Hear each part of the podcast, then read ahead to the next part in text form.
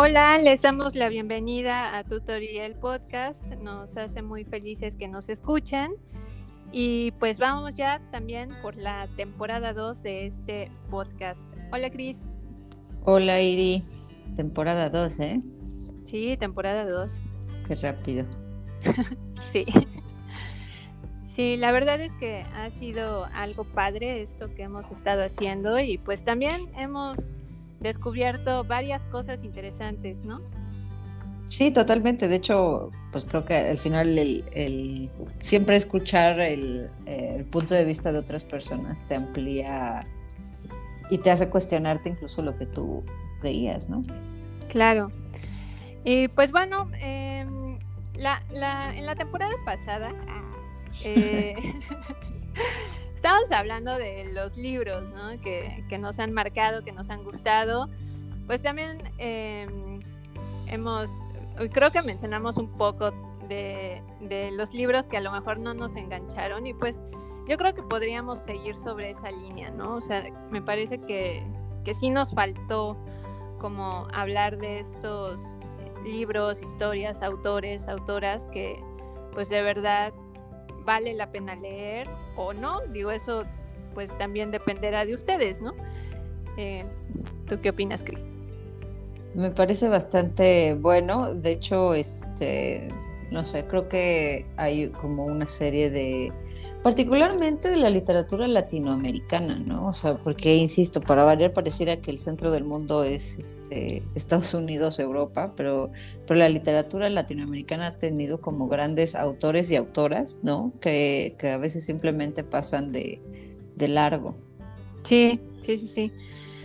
Pues em, por ahí les habíamos contado de, de Felisberto Hernández, ¿no? Y de, eh, o sea, empezando, por ejemplo, con este movimiento que se llamó modernismo, o sea, hablando también, ¿no? De, vanguardias y demás, que de repente solo se queda en Europa o en Estados Unidos, pues también hubo vanguardias en Latinoamérica bastante importantes. Muy, muy independientes en ciertos aspectos de las vanguardias europeas. Y por ahí creo que valdría la pena mencionar el modernismo, y pues reconocer como esta especie de, revolución y apuesta que hacen algunos de los autores que se van a se van a relacionar en esta en esta corriente, ¿no? Como Rubén Darío, este Amado Nervo, ¿no? Y que además es un movimiento de carácter internacional. O sea, no solo porque eh, unifica a autores tanto de, México como de Latinoamérica, sino que las obras también se van a conocer en Europa, se van a conocer en Estados Unidos, se van a traducir y pues eso pone en, el mapa también a Latinoamérica como un punto de creación. Totalmente. Eh, pienso, por ejemplo, en, eh, como de literatura, de, de, este boom de literatura latinoamericana, pues un montón incluso de, de autores que dejamos en, el olvido, como lo sería Elena Garro, ¿no? Sí. Este, que, es bastante interesante ahí la historia de Elena Garro, ¿no? Sí, fíjate que seguramente conocen a quien fue su esposo. El esposo de Elena Garro. El esposo de Elena Garro, ¿verdad? Este, dinos quién fue, por favor. Ay, este, este tipo, ¿cómo se llamaba este tipo? La verdad es que, no sé, creo que era Octavio Paz. que, es, que escribía, ¿no? O, bueno, eso dicen, ¿eh? yo la verdad es que no lo sé, no estoy segura de ello. Este, sí, bueno, pues ese era el esposo de Elena Garro. Y ella, eh, pues en realidad fue una escritura, una escritora bien prolífica, o sea, hacía guion, hacía periodismo, ¿no? Y bueno, particularmente su producción va hacia esta parte de la literatura fantástica. Eh, aunque se dice que ella, o sea, de, su, de su ronco pecho, pues, negaba, ¿no? Que se le, que se le adjudicara hacia, o se le categorizara más bien hacia, hacia lo fantástico. Este, y la verdad es que es una de estas escritoras bastante importantes, mexicana, y tiene tres, em, tres libros, que es Un hogar sólido, Los recuerdos del porvenir y La semana de colores. que curiosamente van a originar este movimiento de literatura fantástica eh, en México, ¿no?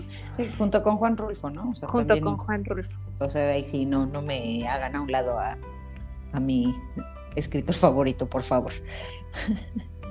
¿Por qué es tu escritor favorito? Creo que la retórica de Rulfo va más allá de la, de la narrativa literaria, o sea, creo que logra eh, no solamente, o sea, el, que te, te, metas en los textos, sino el lograr imágenes e incluso sonidos. Pienso mucho cuando, cuando está en esta parte eh, de, de, Pedro Páramo, eh, cuando es, o sea, cuando el, o sea, los muertos están hablando, Entonces, te imaginas, o sea, describe tan bien el eco, tan bien el entorno. A mí me parece muy, muy interesante la, la retórica audiovisual dentro de la literatura, ¿no? Eso es fundamental, ¿no? Estas historias que tienen la posibilidad de justo transmitirte más allá de las palabras. O sea, de poder sentir la textura, eh, el sonido, el olor, ¿no? O sea, creo que eso es... O sea, voy a sonar así como súper idealista o muy romántica, pero creo que eso es lo que hace que la literatura sea tan, tan especial, ¿no? O sea, el poder em, hacer que tu imaginación trabaje y que la imaginación, o sea, sí te transporte, digamos, hacia estas atmósferas, ¿no? Como describes de, en Pedro Páramo, ¿no? Por ejemplo.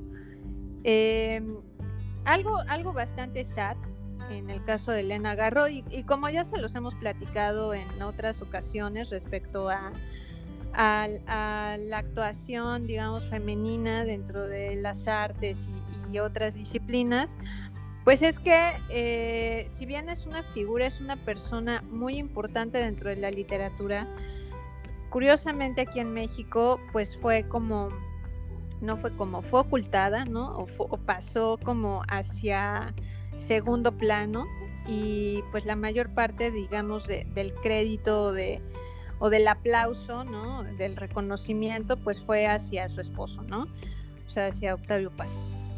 Y curiosamente, pues Garro eh, en realidad tiene una producción quizá mucho más no vamos a decir grande, pero sí más compleja, ¿no?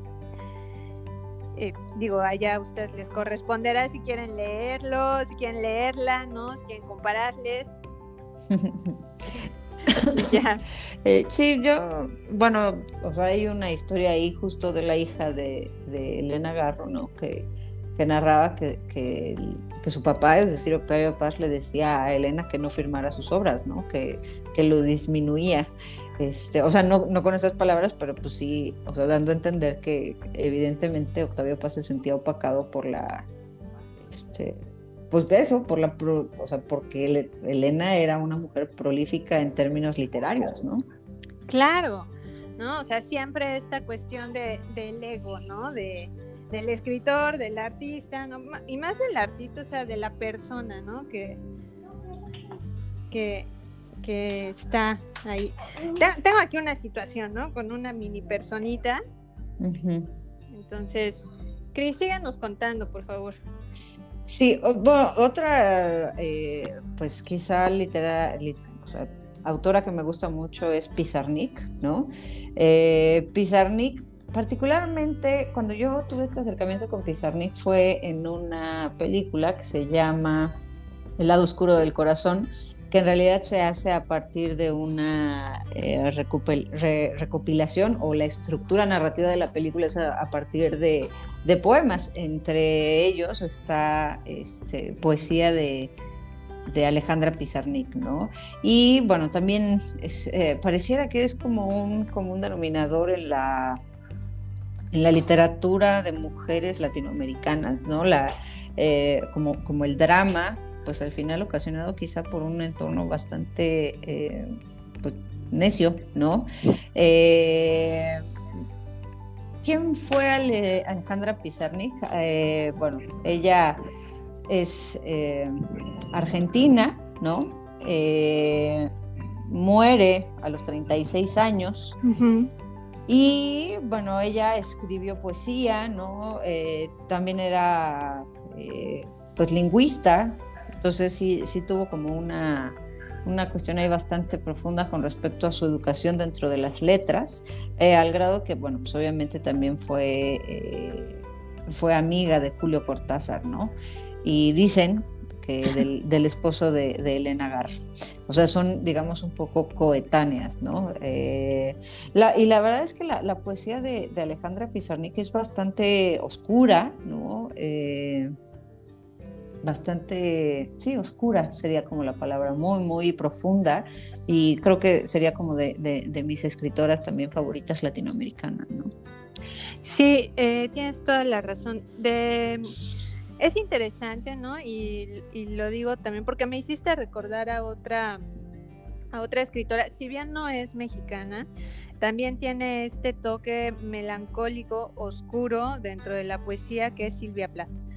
¿no? Este, y Silvia Plath también, o sea, tiene una vida llena de, drama, mucho, eh, ya es una constante que ustedes pueden observar, o sea, leyendo la, las biografías de estas eh, escritoras. Hay eh, la presión social, pero pues también esta cuestión, digamos, de, costumbre, ¿no? Respecto a la relación que tienen con el marido, ¿no? O sea, y, si el marido también es escritor o es artista, bueno, ahí hay una, hay un conflicto, ¿no? Que de algún modo, pues sí determina eh, en cierta forma el, ser de la escritura. Eh, a mí me gustaría también hablar de otra escritora mexicana que es Rosario Castellanos. Justo era la que iba, así como de que no se me olvide Rosario Castellanos. Rosario Castellanos, ¿no? Ella eh, es en Tel Aviv.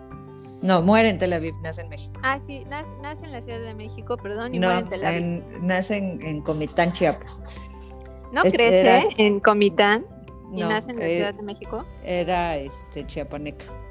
Oh, ya. Bueno, pues sí, nace eh, en Chiapas, ¿no? Este, y pues ella, así ah, claro, pues después emigra a la Ciudad de México, o sea, tiene una infancia un poco eh, complicada, ¿no? porque sus papás mueren cuando ella es este, joven, ¿no? Pues queda, queda huérfana, entonces y además con medios eh, económicos bastante limitados, ¿no? Entonces, por ahí de los 50 viene a la Ciudad de México y se gradúa como maestra en filosofía por la La verdad es que Rosario Castellanos es una mujer bien importante, no solo en el tema, digamos, de la, de la escritura, sino en la cuestión y desarrollo cultural de, de México eh, en, la década de, los 50, 60. Y como mujer también, ¿eh? O sea, como, como figura eh, femenina dentro del desarrollo o la, digamos, eh, la élite cultural de México, Rosario Castellano fue una, una mujer muy importante. Sí, y a eso voy porque es más, y se le tendría que reconocer como una gestora y diplomática, ¿no? Eh, Además tiene una formación bien, bien interesante, o sea, es, estudió filosofía, estudió estética, ¿no? Tiene esta formación dentro del área de las ciencias humanas, entonces tiene, tiene una, perspectiva tremenda de, mundo, ¿no? Esta, mujer maravillosa. Eh, y bueno, pues eh, es, como les decía, una, una super promotora cultural que además dirigió un teatro, ¿sí? Eh, eh, Quiñol, y siempre pensando en función em, de, los, de los pueblos originarios, diríamos ahora, porque además, no sé si fue secretario, no sé si fue presidenta del Instituto Nacional Indigenista. Entonces, muchas de las eh, propuestas culturales se enfocaban justo hacia el rescate cultural, hacia la promoción. Y respecto al teatro Guiñol, pues trabajó mucho con setzales y sotziles, ¿no? o, sea, o sea, es bien importante ese, ese trabajo. Y justo les decía que había sido diplomática, pues ella fue embajadora de México eh, en Israel, que es donde, pues donde muere.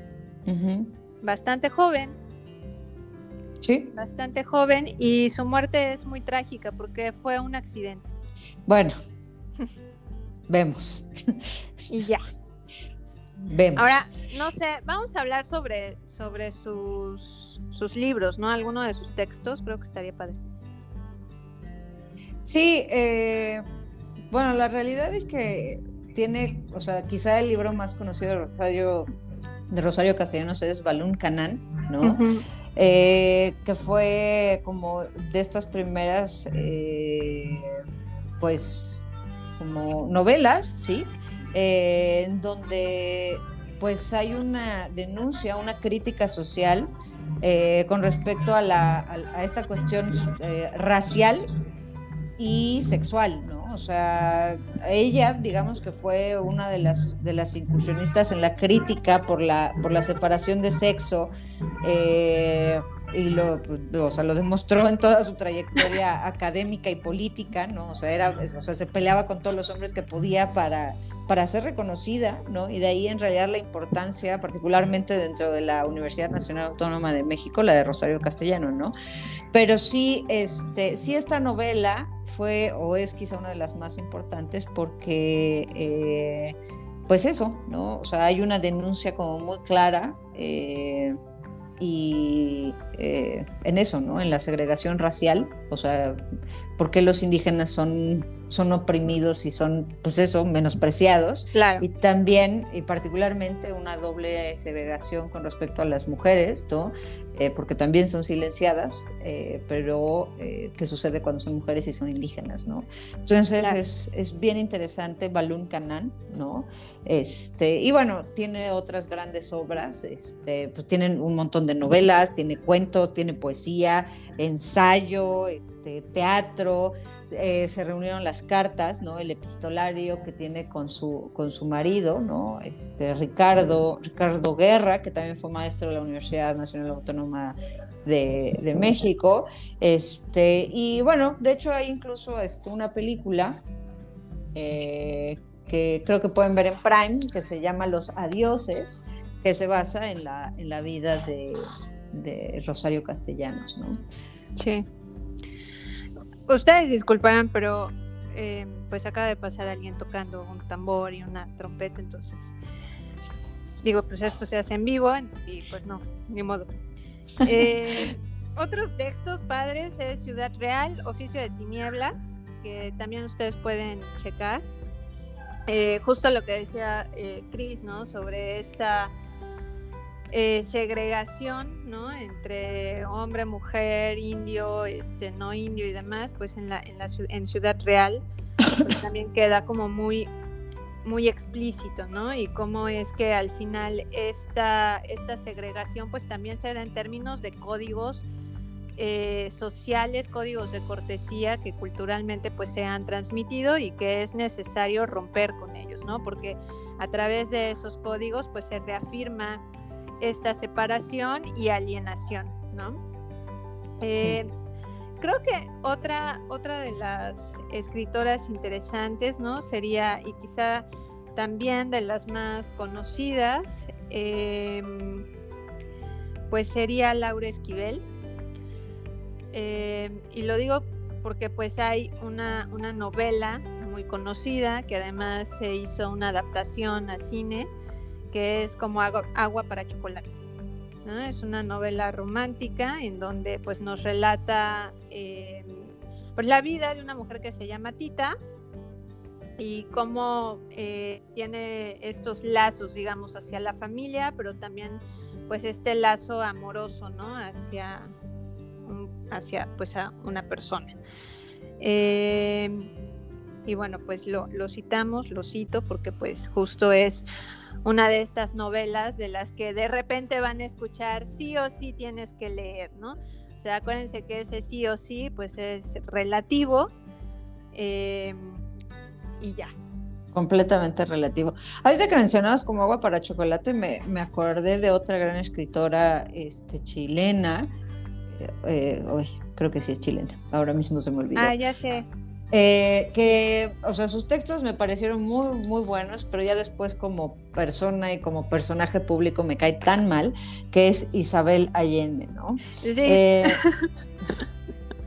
sí, está, ya, o sea, yo creo que ya perdió el piso la señora. Bueno, yo no comparto sus ideas, no solamente políticas, sino en general, pero, este, perdón, es, es este, peruana, ¿no? Isabel Allende escribe eh, este texto que seguramente han llegado a ver quizá en película, que se llama La Casa de los Espíritus, ¿no? Y bueno, también es un poco la onda de como agua para chocolate, ¿no? Es un drama romántico, muy intenso, eh, muy buena novela, muy, muy buena novela. La película, pues obviamente también logra capturar la esencia de la novela, también se me hace muy buena película, pero quizá otros, eh, otras obras que son un poco más pequeñas, ¿no? Y que también son muy, muy famosas, es eh, Eva Luna, ¿no? Y los cuentos de Eva Luna, eh, que son, en realidad, a mí me gustan más los cuentos de Eva Luna que, que en realidad la, el cuento de Eva Luna. Entonces, este, yo sí recomendaría la, la lectura de de Isabel Allende y nada más la lectura de Isabel Allende, no me tomé la molestia de escucharla, este, pero bueno, esa es mi opinión al respecto. ¿no? no, sí, se vale, se vale. Y eh, pues también podríamos mencionar a Gabriela Mistral, otra escritora que, cuyo nombre era Lucila Godoy Alcayaga. Eh, ella recibe el Premio Nobel de Literatura en 1945 y es eh, la primera mujer iberoamericana y la segunda persona latinoamericana en recibir un premio Nobel. Eh, y bueno, pues Gabriela Mistral pues, es también otra, pues otra referencia, otra autora que ustedes pueden considerar. ella también fue maestra, ¿sí? Y digamos que tiene algunas, algunos temas interesantes también dentro de su, dentro de su carrera, ¿no? Tiene los sonetos de la muerte, desolación, eh, lecturas para mujeres destinadas a la enseñanza del lenguaje, tala, ¿no? Eh, y bueno, pues igual es como una, una recomendación en este en el día de hoy, pues. y es bien interesante porque en general si, si ustedes así como que se animan a buscar en Google, ¿no? Eh, se van a dar cuenta que en realidad una gran parte de las escritoras latinoamericanas son mexicanas, ¿no? Sí.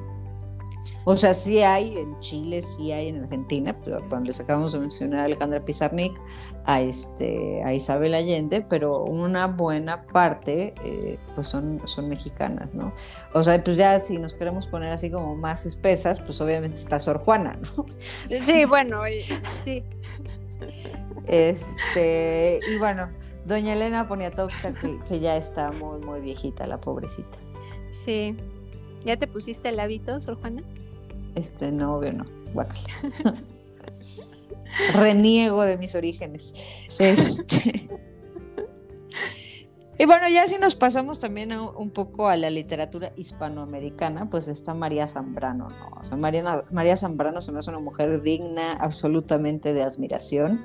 Eh, fue una exiliada, ¿no? Este, pues por obvias razones. Ella también fue filósofa y, ensayista, ella es de origen español. Y María Zambrano reflexiona mucho desde la filosofía como esta cuestión de la espiritualidad, ¿no? Entre muchas, muchas otras cosas, pero sí es, eh, o sea, creo que la profundidad con la que escribe María Zambrano, bueno, con la que escribió porque murió hace ya muchos años, este, la, espiritualidad e incluso la relación del hombre con la política me parece muy, muy significativa, ¿no? Sí, completamente de acuerdo.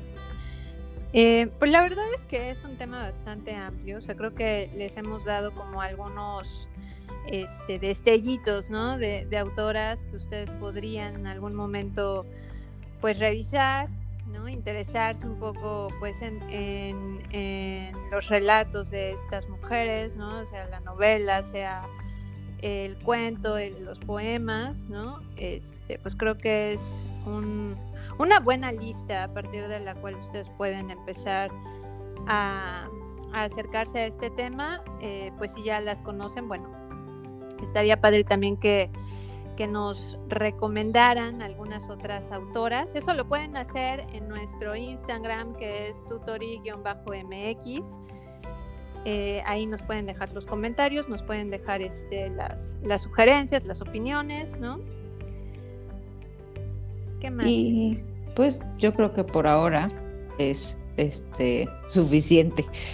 Creo que ya dejamos ahí como una buena lista de, autoras que revisar y particularmente de autoras mexicanas, ¿no? O sea, es, eh, no, no es una cuestión de lo hecho en México está bien hecho, pero sí conocer cuál es el entorno cultural y, y al final de cuentas cuál es nuestra herencia, ¿no? O sea, como, como profesoras, mujeres, ¿no? Este, como, pues, no sé, dentro del mundo de la cultura, de las artes, pues, eh, cuáles son los antecedentes y, qué es lo, significativo de estas eh, y los aportes que dieron ellas, ¿no?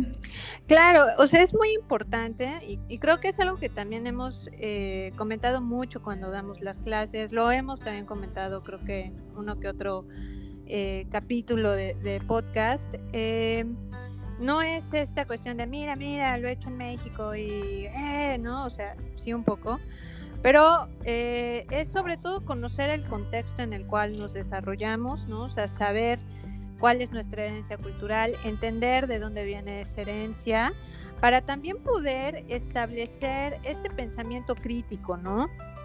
O sea, de repente perdemos un poco el piso respecto a esta palabra crítica y nos aventamos a, decir cualquier cosa sin antes tener pues el fundamento o sin tener el conocimiento, ¿no? De, saber que lo que estamos diciendo, bueno, de dónde viene o hacia qué apunta, ¿no?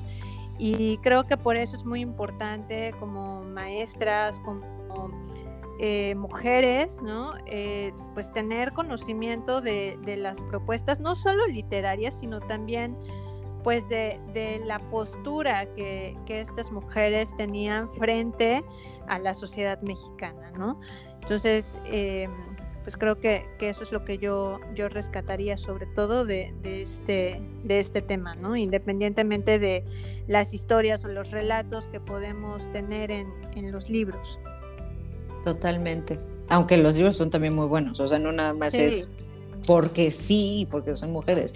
O sea, cuál es la, significación y que a pesar de todo lo que tuvieron que pasar, pues eh, la creación que, que, hicieron o que tuvieron frente, frente a sus circunstancias, ¿no? Claro. Y también, ¿por qué no la influencia que tienen en otros y otras autoras, autores, ¿no? Totalmente. Este, y pues créanme que eso eh, pues les va a abrir, ¿no? Eh, el, el, panorama, ¿no? Como a lo mejor pues no nos ha sucedido a Cris y a mí.